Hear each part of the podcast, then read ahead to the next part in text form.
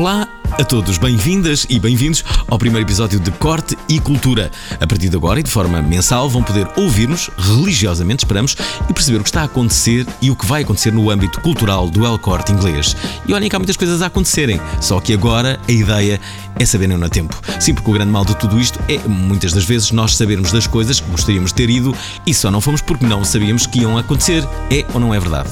Temos ou não temos razão?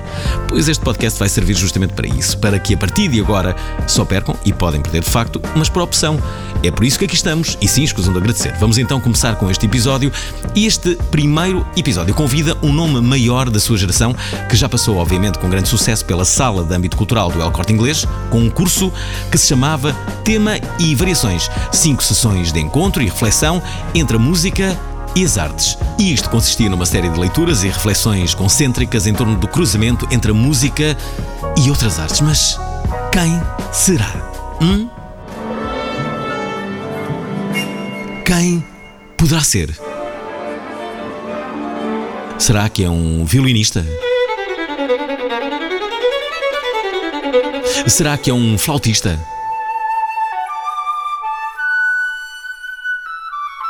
Um clarinetista? Ou será que é um maestro?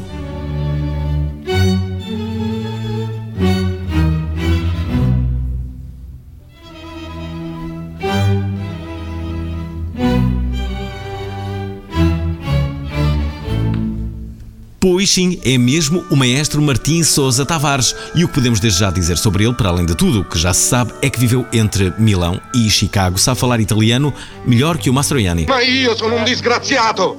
E la mia disgrazia è di aver incontrato te! Hai capito? Non ne posso più di averti vicino!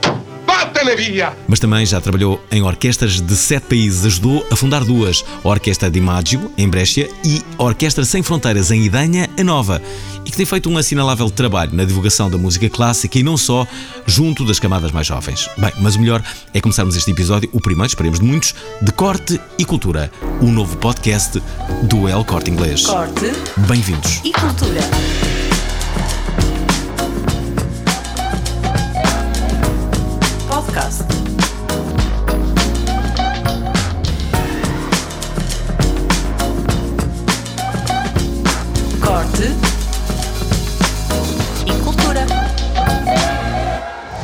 Olá a todos e todas eh, que nos estão a ouvir.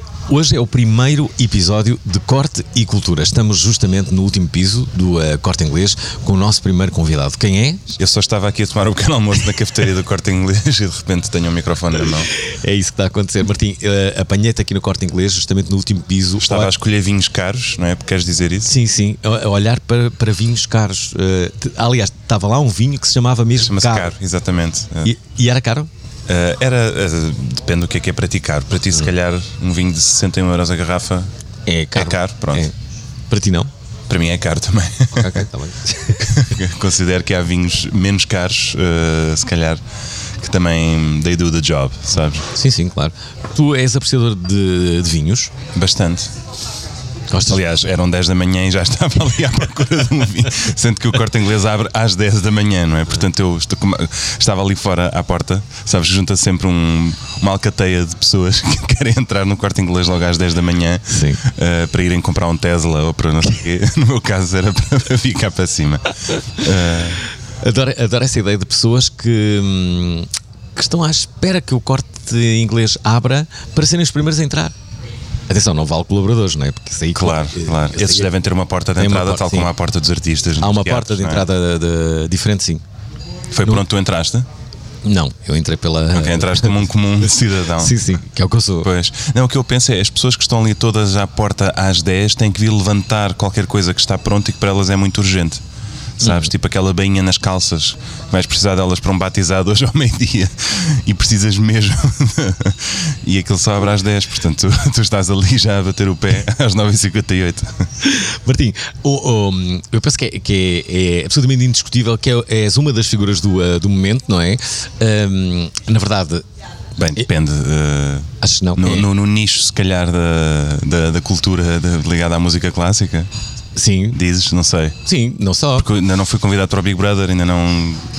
Ainda não, não tive esse chamado breakthrough. Sabes, sabes que eu tenho um amigo meu que entrou mesmo em depressão, em estado depressivo, depois de ter sido convidado para o Big Brother. Mas aceitou ou rejeitou? Não, rejeitou, claro. Ah, ok. e, e- e ele disse assim: pá, o que é que se passa com a minha vida? A minha vida Pois. não deve estar, não deve estar boa para me Pois ter é. convidado, não é? É um precedente gravíssimo, por acaso. É gravíssimo. É pior do que receberes aquela carta da AT, sabes? Picotada nos lados, que até queima nas mãos. Receber o convite para o Big Brother.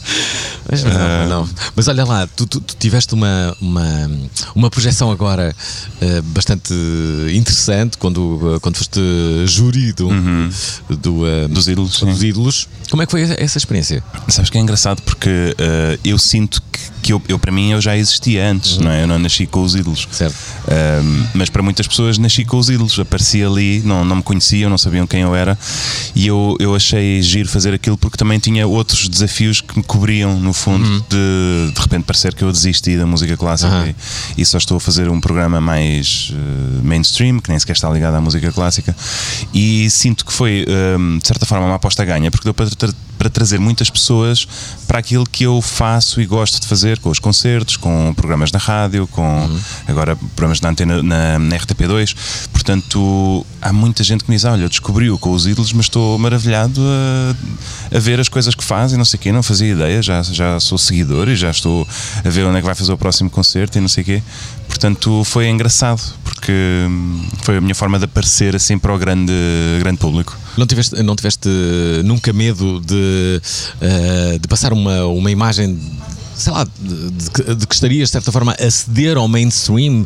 eh, Sabes, que sim, existe esse risco, até porque só há dois precedentes em Portugal de maestros que fizeram a travessia, vá, ainda que mais ou menos temporariamente para o mainstream, que foi o António Vitorino de Almeida, eh, o pai de nós todos, no fundo, desta, desta coisa, e o Rui Macena. E tanto um como o outro. eh, Sofreram desse estigma? Sim, a, a reabilitação, digamos, no mundo da, da música clássica pura e dura é muito difícil. A reabilitação no caso de haver um abandono real, ou seja, no caso de aquela pessoa de facto parar os seus concertos e parar tudo, eh, que no meu caso nunca, nunca aconteceu. Eu continuei a fazer concertos, continuei a fazer espetáculos, os meus programas na Antena 2 seguiam religiosamente todos os domingos, estava lá uma hora de programa. Uh, ou seja, na ressaca dos ídolos sábado à noite, no domingo de manhã eu estou na, na rádio pública a falar de Mozart e de, de Bach durante uma hora para os curiosos. Portanto, isso nunca aconteceu, mas houve muita gente que me disse: pá, tu vais ser o novo Macena, cuidado. Uh, olha que isso é uma má cena. E eu, eu disse: não, não se preocupem. deixem, deixem o tempo passar e vão ver que eu não, não, não me vou desviar um milímetro de quem sou. De resto, há uma coisa importante que, hum, que também foste fazendo, que são os cursos aqui, justamente no corte inglês. É verdade. O que- de, de que é que falaste no, no, no primeiro curso que deste? Olha, sabes, eu, eu aqui, a, a convite da, da Susana, que, que é aqui a, a manda-chuva do, do âmbito cultural e não só, mas que, que me falou no, no sentido de eu conhecer o programa que tinham e, e vim cá e fiquei muito interessado, em primeiro lugar, com a magazine do, do âmbito cultural, que é assim um jornalzito em Sim, papel que se, que se desdobra, como qualquer bom jornal, dá para meter debaixo do braço, dá para enrolar em quatro e matar uma mosca, ou dá para abrir e ler. Ah, e vi que tinha muita ilustração, que é uma coisa que eu adoro. E de facto há aqui uma aposta grande na ilustração. Em primeiro lugar, até foi isso que me chamou a atenção. E depois vi que o António Pedro Vasconcelos estava a fazer um curso de cinema, de história de cinema. E o Carlos Fiolhais estava a fazer um da história da ciência. Eu disse: pá, mas isto, isto, são, isto, isto são coisas a sério, isto é gente séria. Mas no corte inglês, eu, eu leigo uh, cidadão que só vinha ao corte inglês fazer a bainha das calças, não é? As one does. De repente descubro uh, este âmbito cultural que confesso não, não conhecia. Também, quando eu vim cá, eu tinha estado seis anos fora de Portugal, portanto, em, em minha defesa, não vinha assim tanto ao, ao corte inglês. E a Susana convidou-me para pensar em qualquer coisa para aqui, sendo que eles têm o formato de curso continuado, com 5, 6, mais sessões, ou coisas tipo one shot, uma conferência, uma, uma coisa que acontece uma vez. E eu propus-lhe uh, um ciclo chamado Tema e Variações, que era uh, cinco sessões em que a música é o tema e as variações são as outras artes. Portanto, onde é que consegues cruzar a música, neste caso a música clássica, com a pintura, com o cinema, com a arquitetura e, enfim, outras artes. Portanto, cada sessão era dedicada a uma coisa diferente um, e foi um sucesso aquilo. Portanto, é um curso que eu já fiz para aí umas três ou quatro vezes Aquilo enche sempre, é muito engraçado, uh, porque eu venho, o curso é às seis e meia normalmente, eu venho às seis fazer um teste, não é? ligar o computador, ver que está tudo a funcionar e já estão pessoas à espera, sabes? que chegaram antes de mim e eu ainda vou fazer um ensaio técnico. Se são as mesmas pessoas que estão à espera que o corte inglês abra às 10. Uh, eh, por acaso não são, que eu hoje vi-as, vi umas e outras e posso confirmar que não são. Uh, estas são outras pessoas e de facto há aqui um público aguerrido que esgota as coisas, quais Coldplay em Coimbra, nem pensar o público do corte inglês, põe Coldplay num chinelo. E portanto, uh, a pedido de muitas famílias, como se diz, acabei por fazer este curso estas vezes todas. E agora, neste outono, uh, para não estar sempre a. Eu, eu divirto-me imenso a fazer isto e as pessoas que vêm são diferentes também, mas para não estar sempre a fazer o mesmo, vamos fazer uma sessão chamada One Shot, uh, com um tema que eu nunca abordei aqui portanto, quem que é quiser qual? vir é dia 3 de novembro. Um, Não, vai, é ser, vai ser fenómenos de popularidade, porque hum, eu estou a falar da música clássica e se calhar quem nos ouve, as pessoas sabem que a música clássica existe e que é um nicho de mercado e normalmente entendem-na como uma banda sonora dos séculos passados, não é? A música que se ouvia hum. no tempo de Dom João V e de, disto e daquilo. Um, e portanto há esta ideia de que ela já foi a música, mas hoje em dia é só mais uma música. E de facto a música clássica foi muitíssimo popular. Uh, havia fenómenos à ópera, por exemplo, era um fenómeno de massas. Quando o Verdi morreu, o, o cortejo fúnebre do Verdi era toda a cidade de Milão na rua a cantar a música dele e, e tudo isso. Portanto, interessa-me uh, procurar onde é que foi que a música clássica começou a perder a sua cota de mercado e começou a ficar para trás e porquê. E no caso da ópera é muito claro, é por causa do cinema. Uh, o cinema vem substituir a experiência da ópera, que é tu estares num teatro às escuras, a olhar para um, para um palco hum. onde tens uma ação a decorrer, uma banda sonora e atores uh, a dizer texto, não é? personagens. Portanto, foi o cinema que tramou a ópera? Uh, de certa forma, sim. Tal como uh, tramou ou libertou. É um bocadinho como pensares os, os pintores que pintavam retratos para viver, não é? A sua vida era serem retratistas, não acharam piada nenhuma às fotografias, não é? Quando apareceram, disseram todos, pá, a malta agora está tramada porque isto é, isto é tudo muito melhor. A única coisa que eles não fazem é cores, mas de resto é as pessoas tal, tal como elas lá estão. Portanto, podes ver a fotografia como um prego no caixão da pintura ou uma libertação da pintura, que é a pintura agora já não tem que ser a, a, retratar a realidade, porque para isso já existe a fotografia e mais tarde o vídeo. A pintura agora pode ser o que a pintura quiser e de facto eh, é, é a partir daí que começam a nascer o impressionismo e essas coisas que se afastam mais do, do realismo. No caso da ópera é a mesma coisa, a música contemporânea, mais exploratória, tudo isso um, começa, começa a haver ali uma clivagem gira à medida que o cinema começa a emergir no princípio do século XX e portanto vamos atrás desses temas no dia 3 de novembro. Se quiserem, venham comigo, uh, mas tem que ser muitíssimo rápidos porque isto abre e esgota. Portanto, é, é gratuito, por isso, hum. boa sorte. Martim Sousa Tavares, convidado do primeiro episódio de Corte e Cultura. É, o melhor é apressarem se quiserem participar neste curso no dia 3 de novembro, que está muito concorrido. Se entretanto não conseguirem, não desesperem, porque há outros que também valem a pena e muito. A Morte das Línguas, por Rodrigo Moita de Deus, nos dias 11, 18 e 25 de outubro, onde Rodrigo defende que as línguas são a base da nossa identidade cultural e a identidade cultural é o traço comum de todos os conflitos e guerras. Mais de um terço das línguas está em extinção e vai morrer nas próximas décadas, diz. Mas a pergunta, a pergunta é esta: será que isso é bom no futuro? E será o inglês o projeto que o Esperanto nunca conseguiu ser? Cada vez mais, à medida que a alfabetização vai avançando, é? uhum. nós vamos também padronizando, standardizando o sistema de ensino e, explicamos: bom, nós vamos ensinar a língua materna na escola, mas ensinamos também uma segunda língua. Foi aquilo que a Europa fez em 92, normalizou a ideia de que temos uma língua estrangeira. E aquilo que aconteceu na Europa, onde o alemão é a língua mais falada, a língua materna mais falada, é que 93% dos alunos estuda inglês.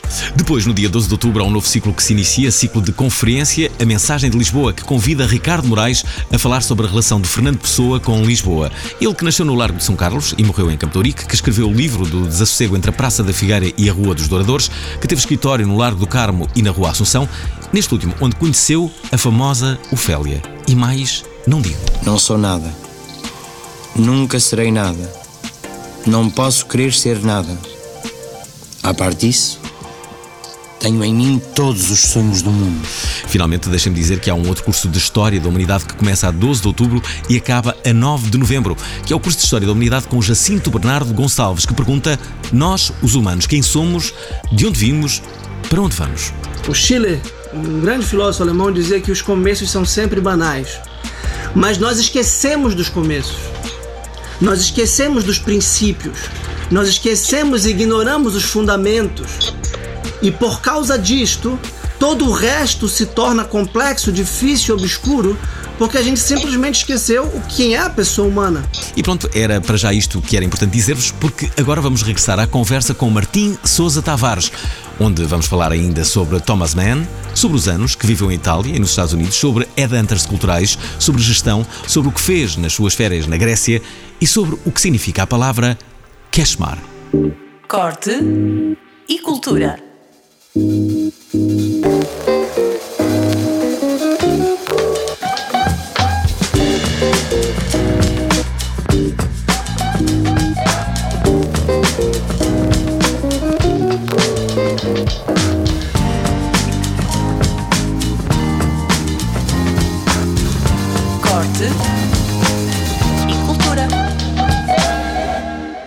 Martim Souza Tavares, é o nosso primeiro convidado de Corte e Cultura, o novo eh, podcast e também primeiro do eh, Corte Inglês.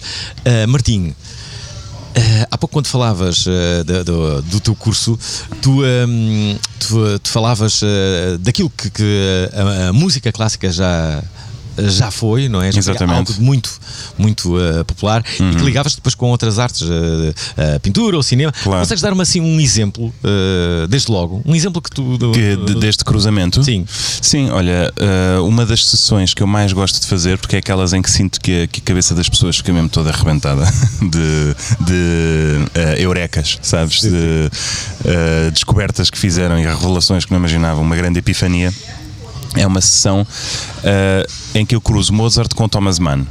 Porquê? Porque quero explicar uma coisa que a música tem, que é muito engraçado, que é a forma da música, a forma de uma canção, a forma da música. Se pensares que a música se desenvolve ao longo do tempo, uma música de 3 minutos só pode fazer duas coisas, que é ou está sempre a inventar coisas novas, ou está a repetir coisas antigas, ou está a variar sobre coisas que já ouviste. Não pode fazer mais nada senão isto.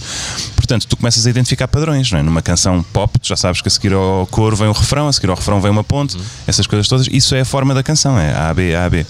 Então eu quero pôr as pessoas a ouvir as formas da música clássica, que, que é muito abstrato. Dizeres assim, ouçam aqui a forma desta peça. As pessoas não, sentem que não têm ferramentas e por cima a música clássica não tem texto, não tem letra. Como é que eu vou ouvir a forma de uma peça? Então eu descobri eh, que eh, as sinfonias clássicas têm todas a mesma forma. Têm todas. Pronto, não, não importa, chama-se forma sonata, depois explico o que é. E há um livrinho do Thomas Mann, um livrito pai com 60 páginas, lê-se num sopro, que tem a forma sonata perfeita. As coisas acontecem e repetem-se exatamente na mesma ordem que a música clássica do Mozart e do Beethoven. Portanto, o que eu faço é, eu, eu peço às pessoas para lerem aquele livro, portanto, essa é sempre uma das últimas sessões, elas têm um mês e tal para ler o livro e, e combinamos aqui a livraria do Corte Inglês tem o livro em exposição, portanto, as pessoas que não, não o tiverem saem, dão dois passos e compram e no fundo vou eh, lendo trechos do livro em que as coisas acontecem, vou fazendo um diagrama, vou tocando a música e as pessoas veem que aquilo é exatamente igual. E, e é uma daquelas coisas que inventado não, não se conseguia. Eu próprio tive uma epifania, estava a ler este livro e estava a pensar, pá, isto é a forma de uma sinfonia. É incrível. E pronto. Eh, enfim, aqui está. É um exemplo, um amuse-bouche, se quiserem. Não sei quando é que vou voltar a repetir estes, estes cursos. Talvez nunca mais, talvez para o ano, não sei. Eh, mas Como é que se chama o livro do Thomas Mann? Chama-se Tonio Kroger. É, um, é mesmo um livrinho pequenino, está publicado em português, até por várias editoras, e é, é fascinante para mim ver este, este cruzamento.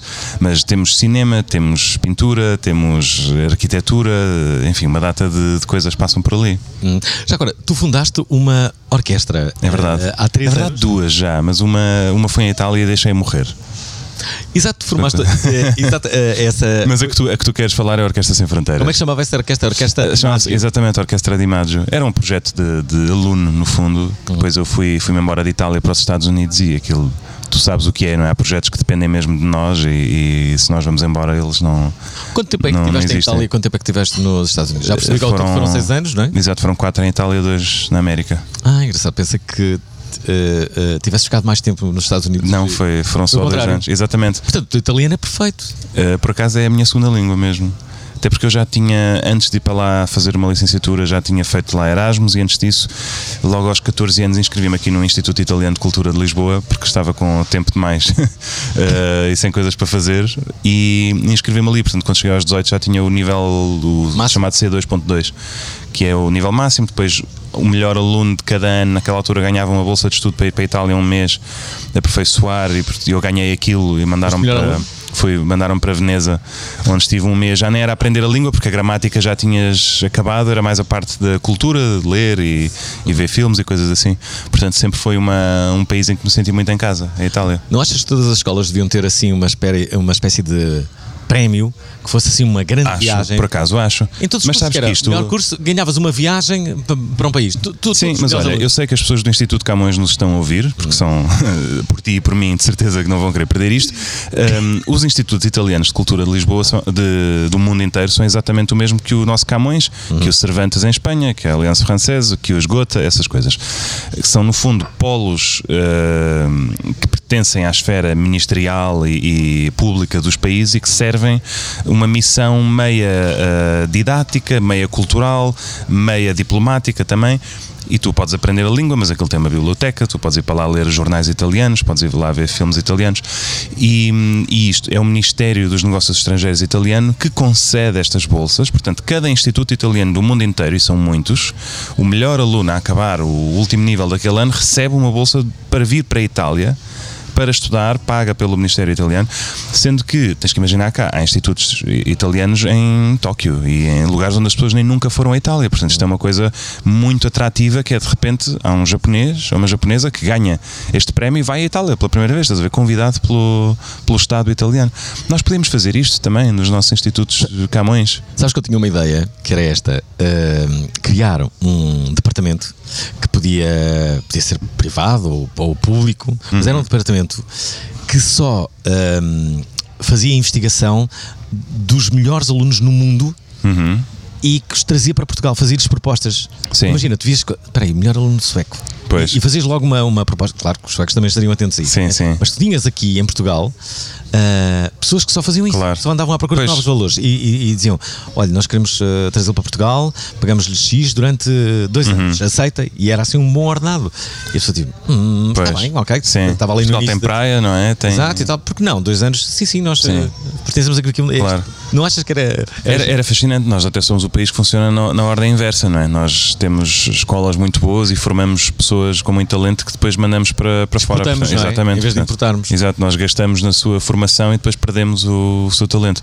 Há três princípios básicos nesta lógica que é atrair, treinar e reter. Uh, nós só somos capazes de treinar, ao que parece, não, é? não, não, não atraímos nem retemos. E é uma desgraça. Países como a Inglaterra, por exemplo, beneficiam muito de, dos nossos enfermeiros, não é? O primeiro, primeiro caso que vem à cabeça. Hum.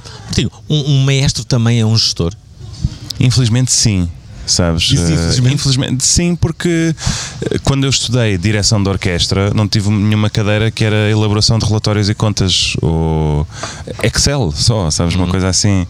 E infelizmente. Foste empurrado, é isso? Sim, não, não tanto um maestro. Há maestros velha escola que tudo o que fazem na vida é só estudar partituras e apanhar aviões para fazer concertos, mas isso também acho uma vida de seca, honestamente. Ahm, a questão é: se tu és um bocadinho empreendedor e vais criar o teu próprio nicho e o teu próprio projeto e não, não vais estar à espera que o telefone toque e que te chamem para trabalhar, que foi o meu caso, aí vais ter que ter uma data de skills que não estão hum, diretamente relacionados com música. E lamento imenso, vai doer, vai, mas eh, é indispensável. Que é montares um projeto, tu sabes o que isso é, não é? claro. Eh, Tem, tem tudo, está tudo por fazer. E nenhuma das tarefas que vais fazer para montar o teu projeto é musical. Isso só vem numa fase já eh, 2.0, que é quando o projeto está montado e vai. Neste caso, uma orquestra já existe, vai fazer o seu primeiro concerto. Aí finalmente começas a estudar música. Ahm, mas opá, passa por tudo, passa por eh, criares os estatutos de, de uma associação, ou seja o que for, arranjares o dinheiro para aquilo, perceberes como é que a coisa vai funcionar, como é que não vai ao charco, eh, aprendes a fazer produção. É uma coisa importantíssima. Produção, para quem não sabe, é resolver problemas, basicamente. Os problemas surgem e é preciso resolvê-los. E podem surgir problemas de todas as naturezas, como há um músico que ficou indisposto e vomitou no autocarro e sujou as partituras todas, isso é um problema para a produção, ou há um músico que é vegan, portanto vais fazer um concerto em Elvas, tens que garantir que há uma opção vegan entre todas aquela, aqueles secretos de, de porco preto e migas, ou eh, rebentou uma luz de, de palco e, ou seja, sabes o que isso é, não é? Fazer esse tipo de tarefas, portanto, aprendes a fazer isso tudo e depois o projeto, se crescer, tu começas a conseguir delegar tarefas, finalmente. Martim, há, há, na verdade, de- de- de- de- desde sempre que, que a imagem do maestro surge muito ligada à liderança, não é? As marcas adoram, já- já- imenso anúncios Eu sei que publicitários. adoram, sim, sim. As marcas adoram dar o exemplo de não, vamos trazer aqui um maestro para falar sobre liderança, não é? E muitas vezes hum, aquilo que tu também eh, percebes, olha, eh, agora que falamos de, de- de liderança, é que há muitos líderes que são empurrados para a liderança em variedíssimos domínios, não é? Sim, pensamos logo na política em primeiro lugar. é? Por exemplo, a política, mas sei lá, no hospital. Muitas vezes o diretor de um hospital é, é, é um médico que estava Uhum. lá, foi crescendo, entretanto foi diretor lá do. do, do- Claro. E de repente começa a fazer contas e é gestor. e tipo, Mas espera aí, eu sou médico. Sim, é? sim, sim. Antes de tudo, eu sou médico. Exatamente. Mas de repente está, está a ser empurrado para uma posição de. Mas agora vou ser. eh, como é que eu agora vou liderar Claro, isto, não é? claro. Não tenho curso nenhum de gestão e de repente é o diretor do hospital. Sim, Isto sim. Uhum. acontece muito em Portugal. E se calhar no resto do mundo também, não sei. Está Sim, assim, não é? sim, sim.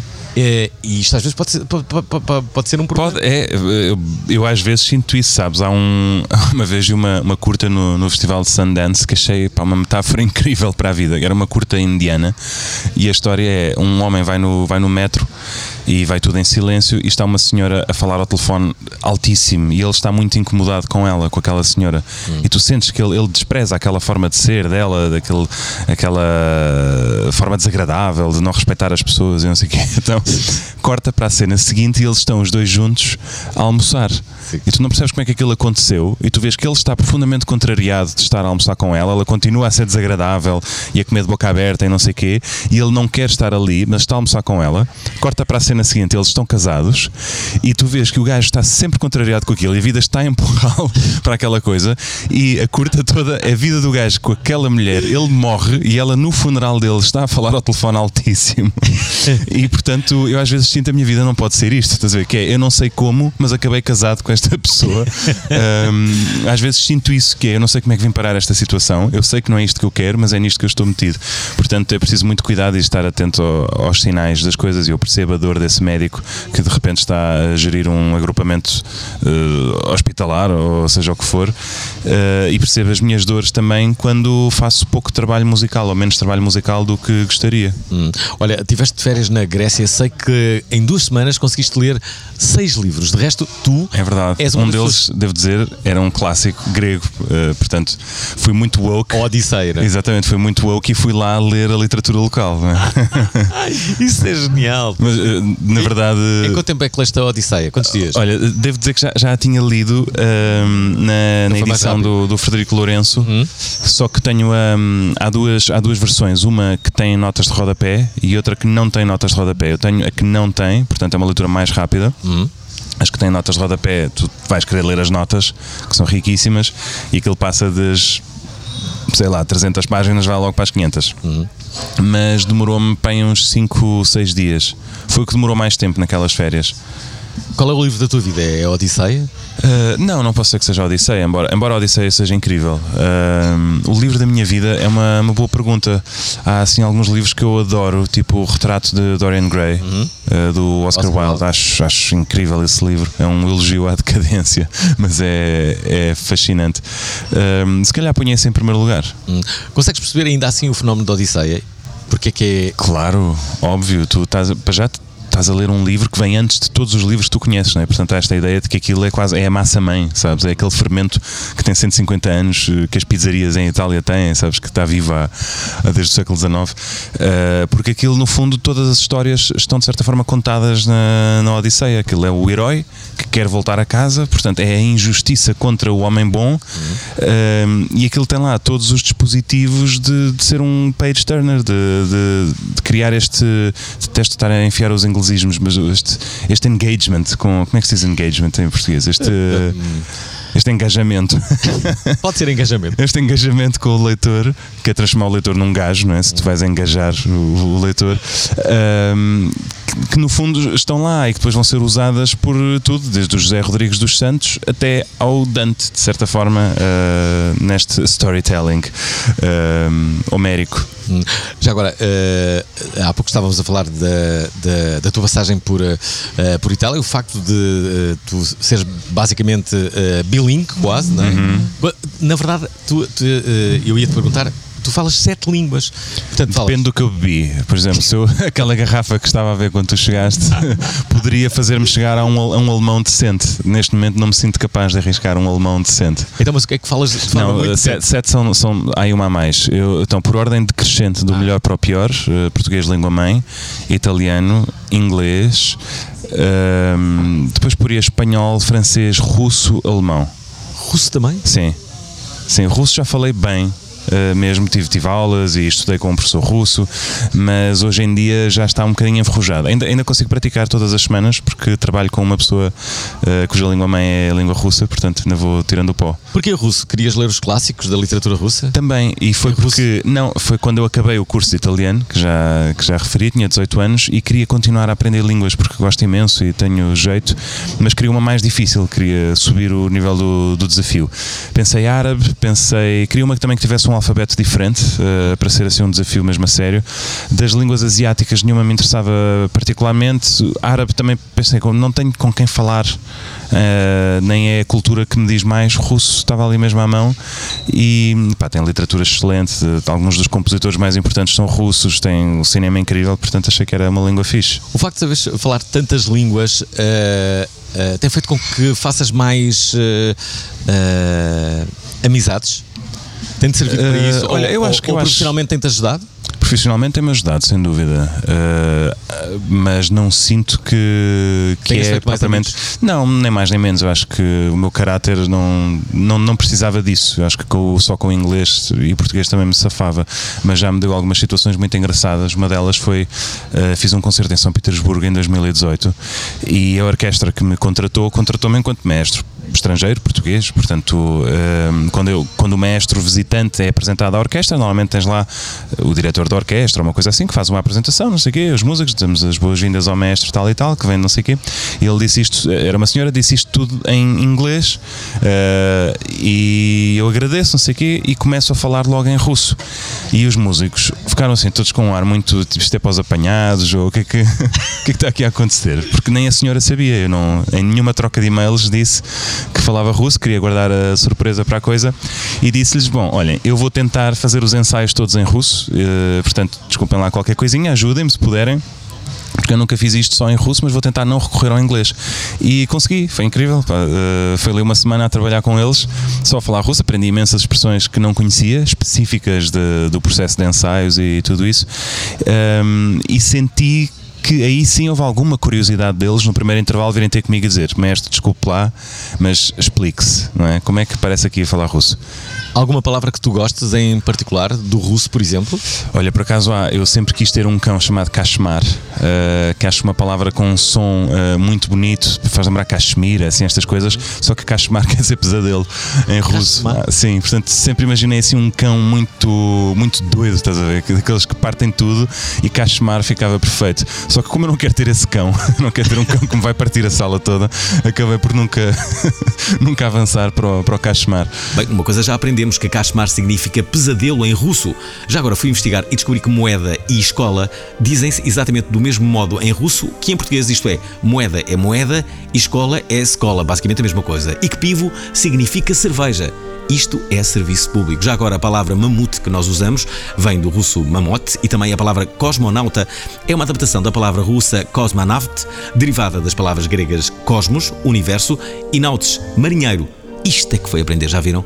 Pois bem, se ainda nos estão a ouvir, e tudo indica que sim, e se querem aprender mais, devo avisar-vos que ainda este mês, na Sala de Âmbito Cultural do El Corte Inglês, no dia 13 de outubro, pelas 18h30, é lançado o livro De Vir da Lusofonia, de Isabel de Oliveira. A 19 de novembro é a vez da quinta sessão do ciclo de conferências das Ifemra por José Pacheco Pereira, onde se falará de comunismo e esquerdismo em vésperas do 25 de Abril, PCP e o esquerdismo entre 69 e 74, interior, exílio organizações ativas em 1974. O 25 de Abril é, para mim, em primeiro lugar, a liberdade. É uma coisa que não tem preço, não tem valor e, e percebe-se muito bem quando não se a teve durante muito tempo. Finalmente, a segunda sessão da Conferência O Bem e o Mal, por Miguel Real, que falará sobre uma nova ética. Será no dia 20 de outubro, pelas 18h30. A entrada na Europa trouxe-nos um conjunto de aporre, desde o digital, eh, novas modas, novos estilos, novos comportamentos. Hoje consideramos normal o divórcio, fazia parte, dizia o Cardeal Cerejeira, da cultura portuguesa, o casamento tradicional e uma hierarquia vertical no seio da família. E pronto, vamos para a última parte deste primeiro episódio com Martim Sousa Tavares, que aqui ainda vai falar sobre os seus novos programas, tanto na rádio como na televisão, sobre os seus sonhos e ainda um truque. Um truque para nos fazermos entendidos em música clássica.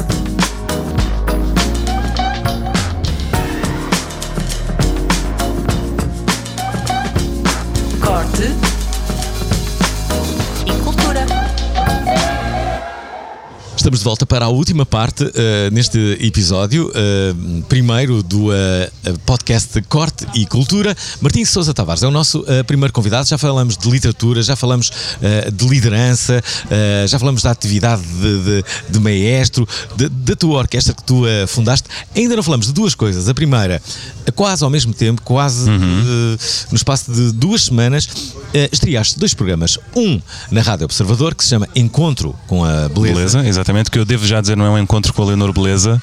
Eu vou desmentir isso. Até porque chamam-se. São, são encontros no plural todas as semanas. Imagina, eu encontrar-me com a Leonor Beleza. Era incrível. Há, há uma coisa curiosa que é, inadvertidamente, eu encontro muitas vezes com a Leonor Beleza porque ela frequenta. Então tu tens mais encontros com a beleza do que eu. É verdade, eh, embora não, não, não falemos, apenas nos cum- cumprimentamos e nem sempre. Claro. Ok? Ehm, en- Encontramos na, na mesma piscina. A sério? Há, há uma piscina, sim, pública que, que eu frequento, não vou dizer. Isso é extraordinário. E, e ela, e ela também frequenta a piscina, então encontramos. Isso é extraordinário. Sim, no Portanto, verão tu tens encontros com a beleza em fato de banho, que é ainda mais Sim, sim, extraordinário. é verdade, é verdade, é verdade. Uau. Por exemplo, eh, em poucos trajes, os meus, Sim, sim, exatamente, com muita pele à vista. Portanto, isto- este encontro com a beleza na Rádio Observador é às segundas-feiras às 17h30. É Exatamente, isso? depois fica em podcast também. É com tempo. Uh, são cerca de 15 minutos. Sabes, eu, eu venho de, de uma experiência de quase 3 anos na Antena 2 a fazer programas de uma hora, chamados programas de autor, com guiões uh, profundos e em uma hora tu consegues ir onde quiseres, não é? Claro. Uh, e os ouvintes da Antena 2 também têm essa disponibilidade e, de facto eu tinha ali um grupo de ouvintes muito dedicado. Mas a verdade é que chegou um ponto em que eu senti que já tinha feito o que tinha a fazer e, portanto, uh, decidi terminar o meu programa na Antena 2 e ia ficar sem fazer mais rádio durante algum tempo, feliz da vida. Mas pouco tempo depois veio este convite da Rádio Observador que eu no início achei que, pronto, seria para fazer uma coisa parecida e não me interessava, mas era muito diferente. Era um formato que nem a Antena 2 tem, que é em direto, 15 minutos e em que eu não estou sozinho. Portanto, é uma conversa com outras pessoas. Pá, isso faz toda a diferença. Tu teres alguém com quem falar, sabes? Não estás ali a ler o teu guião uh, sozinho, não é? A falar com um espectador invisível, estás de facto a falar com outras pessoas. Falas com quem? Naquele caso, falo com três pessoas. Uh, da Rádio Observador? Exatamente. A Judite ah. França e o Bruno Vieira Amaral são convidados uh, residentes Esse e o bem, radialista Bruno. é o Nelson Ferreira. Ah, meu amigo também. Teu, teu amigo também, pronto. Casou-se agora. Uh, é capaz. Ele... Ah, casou a semana passada. Ah, sim, é... por isso é que ele não estava lá esta semana, então. Está... É justamente por causa disso. É, é eu, merecido, então. E eu que dei voz ao filme do casamento de, dele. A sério? Estás a ver como o mundo é pequeno? Estão a ver como é que este podcast pode de repente começar a falar Incrível. de outras coisas? É verdade. De repente estamos a falar das vidas privadas. É verdade, é verdade. Já agora, há um outro programa uh, que uh, tu estreias também na RTP2. Desta vez, um, o que tu. Um, o que tu uh, te propões é decifrar temas atuais a partir da música clássica. Exatamente, é, chama-se Tudo Menos Clássica e é. Um, Tudo menos clássica é ótimo. Sim, é, e vai-se explicar Tudo Menos Clássica, só se explica no último guião do último programa. Portanto, é daquelas coisas, é tipo o livro tem um título Uhum. e esse título é uma frase que está alguns no meio do livro, sabes? E quando tu passas pela frase, vês que é dali que vem o título do livro. Um, Tudo Menos Clássica vai fechar o último programa, mas basicamente um, o que eu quero é mostrar que esta música é mesmo tudo menos clássica, está viva e é atual, mesmo sendo antiga pode ser atual e pode se relacionar com todos os temas. Portanto, eu fui atrás assim dos grandes desafios e as grandes questões que estamos a atravessar, como seja a nossa nossa presença no planeta e questões ecológicas e ambientais. Como é que a música clássica pode ajudar-nos a pensar sobre isso? Será que pode ajudar? Se não puder ajudar, então quer dizer que é uma arte que está morta. Porque só quem está morto, só quem já não está cá é que não tem nada a dizer, não é? Portanto, a minha ideia é mostrar o lugar que a música clássica ainda pode ter à mesa uh, das artes. Hum, uh, uh, sendo que a música clássica, é certo, já foi mais popular, não é? é, é ela, ela, tem um nicho, tem um lugar. Exatamente, já teve maior cota de mercado, é certo. tens alguma estratégia para que ela volta a ser mais popular? Olha, eu estou a fazer tudo, como se diz, a carne está literalmente toda no assador. Eu faço rádio, faço televisão, faço concertos comentados, faço palestras, faço cursos, mais não posso fazer, honestamente escrevo.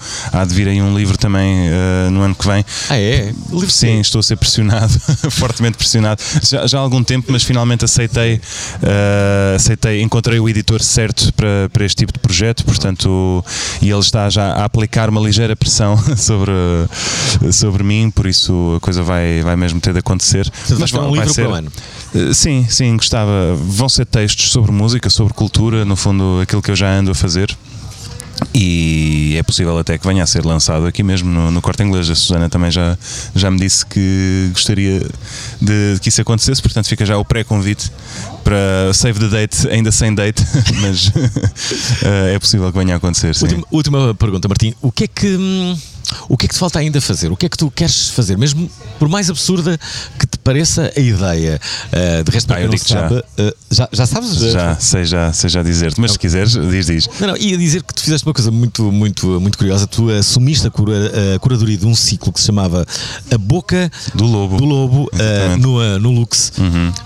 e isso foi, foi, foi uma coisa muito curiosa que, tu, que, que não é muito habitual no Lux, que é, um, que é uma discoteca. Nem no Lux, nem lá nenhum, diga-se. A verdade é essa, mas correu muito bem, não é? É verdade, é verdade. Sim, a Boca do Lobo era uma, era uma hum, iniciativa de facto disruptiva, mas com muito conteúdo. Portanto, aquilo não era só provocação, não era só agitar as águas, só porque sim, que, que era música clássica no Lux Frágil. Uh, resumindo e concluindo, nós pusemos ali aqueles repertórios uhum. num contexto em que as pessoas podiam circular, podiam fazer as suas Insta Stories, podiam estar com um copo na mão, podiam acender um cigarro, tudo isso e aqueles repertórios daquela forma aguentavam o teste que, que, fizemos. Portanto, era uma maneira radical de trazer novos públicos à música clássica, novos públicos ao Lux também. Uhum. Portanto, foi um win-win em que chegámos a ter a Ministra da Cultura, CEOs de bancos, as senhoras que vêm com o casaco de vison, os gajos dos alargadores e das tatuagens até ao pescoço, os gajos a enrolar charros no, no terraço, tudo junto na mesma, no mesmo evento. É fascinante o ecletismo de públicos que ali conseguimos ter. Agora, o meu sonho, aquilo que está por fazer. Uhum digo-te já, é dirigir uma orquestra ligeira. Como assim? Estás a ver o que era a orquestra ligeira que acompanhava uh, o Festival da Canção nos anos 50, que acompanhava o Jacques Brel, que, o Aznavour, esse tipo, todos assim com smoking branco, estás a ver? Uh, esse tipo de repertório fascina-me, que é ligado ao jazz, ligado a uma certa música ligeira. Hum. O Frank Sinatra, por exemplo, fez muitos concertos com orquestra, o Nat King Cole. Uh, eu adorava fazer um concerto desses. Poderias ser o maestro, imagina que o, o Festival da Canção Uhum. Tinha agora uma orquestra. Aliás, muitas vezes tem. Muitas vezes tem, exatamente. Poderias ser um, esse mestre? Eu, eu poderia ser, olha, ainda agora, uh, na data em que estamos a gravar, estamos a poucos dias dos Globos de Ouro. Eu, eu vou estar lá porque fiz parte do, do painel de, uhum. da academia, acho que é assim que se chama, uh, para a parte da música. E, e lembro-me das outras vezes que lá foi que existe uma, uma orquestra. Mas aquele tipo de gig para mim não dava, porque aquela orquestra não tem expressão suficiente, está ali numa figura muito funcional de acompanhar e de fazer aquelas transições, eu precisava de uma coisa para brilhar a sério. Pode ser nesses contextos, pode ser numa, numa Eurovisão, num Festival da Canção, assim, tem a de voltar a ter o lustre que tinha nos anos 40 e 50, que é os cantores têm que ter um- uma vozeirona para, para projetar. A Simone cantava muito com a orquestra nos anos eh, 50, 60, 70. Portanto, é preciso um cantor com essa vocalidade, é preciso ensaiar com esse cantor para ele perceber com o que é que está a trabalhar. Não há ali uma bateria, não há ali uma guitarra de ritmos, não, nada. E eh, o público tem que estar atento. Aquilo não vai ser uma coisinha de um minuto e depois, eh, obrigado, palminhas, maestro, pode ir embora. Ahm, portanto, não vou tirar lugar ao Feist eh, tão cedo, mas tenho este sonho de fazer isto. Há repertório incrível, também com teatro musical, coisas assim mesmo à grande e à francesa. Hum, Martim, última pergunta. Quando falavas, usavas essa expressão brilhar a sério, a minha pergunta vai nesse sentido. O que é que devemos dizer sobre música clássica para brilharmos a sério para quem está connosco? Percebe? Ah, digo-vos já uma que vai. então, meus amigos, tomem nota, vão buscar o vosso bloco de notas, um lápis, quando estiverem prontos, digam. Posso? Estamos prontos. Então, quando estiverem eh, com um copo de vinho branco na mão, num, num coquetel, digam que eh, é- toda a gente sabe que o Gustav Mahler frequentou o consultório do Freud, mas digam que só pela música do Mahler nós já sabemos que ele estava doente, nem é preciso saber que ele foi ao Freud, não é? Digam que aquela música de facto já era decadente. E as pessoas vão olhar para vocês com um ar, como quem diz, "Eish, este gajo sabe muito, eu vou mas é ali buscar um croquete. Digam lá, digam lá que não é maravilhosa esta técnica para passarem como entendidos nesta matéria, hein? Sim, de novo, não quero que agradeçam. Pois bem, estamos a chegar ao final deste primeiro episódio de Corte e Cultura com o maestro Martim Sousa Tavares. Não se esqueçam do curso, dia 3 de novembro, por esta altura já deve estar completamente esgotado, mas não podemos acabar sem antes recordar a todos que I Am Stupid, a exposição do artista português Robert Panda, vai estar no El Corte Inglês até 15 de novembro. Oportunidade única de verem estas criações que se chamam justamente estúpidos e que têm em média 3 metros de altura. Eu tinha que escolher um nome. E um nome que abrangesse toda a gente era só esse. Mais no dia 21 de outubro, há concerto da Câmara de Solistas da Metropolitana de Lisboa às 19 26 o ciclo Poemar Consigo, por José Anjos e André Gago e Pedro Joia, a lerem Frederico Lorca às 18h30. Yo he visto a muchos hombres de otros campos volver del trabajo a sus hogares y llenos de cansancio, se han sentado quietos, como estatuas, a esperar otro día y otro y otro, con el mismo ritmo, sin que por su alma cruce un anhelo de saber. E finalmente, conversas com a Fundação 28 de Outubro para a apresentação do livro Oceano de Plástico, com Ana Daniela Soares na moderação e Paula Sobral e Ana Noronha como oradoras. Há ainda mais uma recomendação. Nos dias 27 e 29 de outubro, a peça de teatro Rosita Motabile entra em cena com Maria Sainz, António Morata Lopes e David Guilamon, de novo inspirada na obra de Garcia Lorca e bebendo inspiração ao tema Dona Rosita, de Adolfo Cedrano. Es doña Rosita la Virgen soltera, que siempre está triste por sobre la pena. Su novio se ha ido, Rosita le espera, vestida y compuesta de casamentera.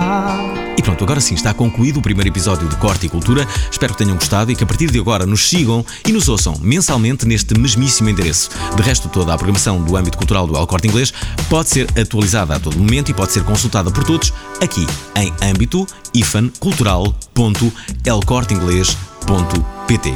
É tudo por agora, nós voltamos em breve para mais um Corte e Cultura, um novíssimo podcast do El Corte Inglês. Corte e Cultura. Corte. Podcast.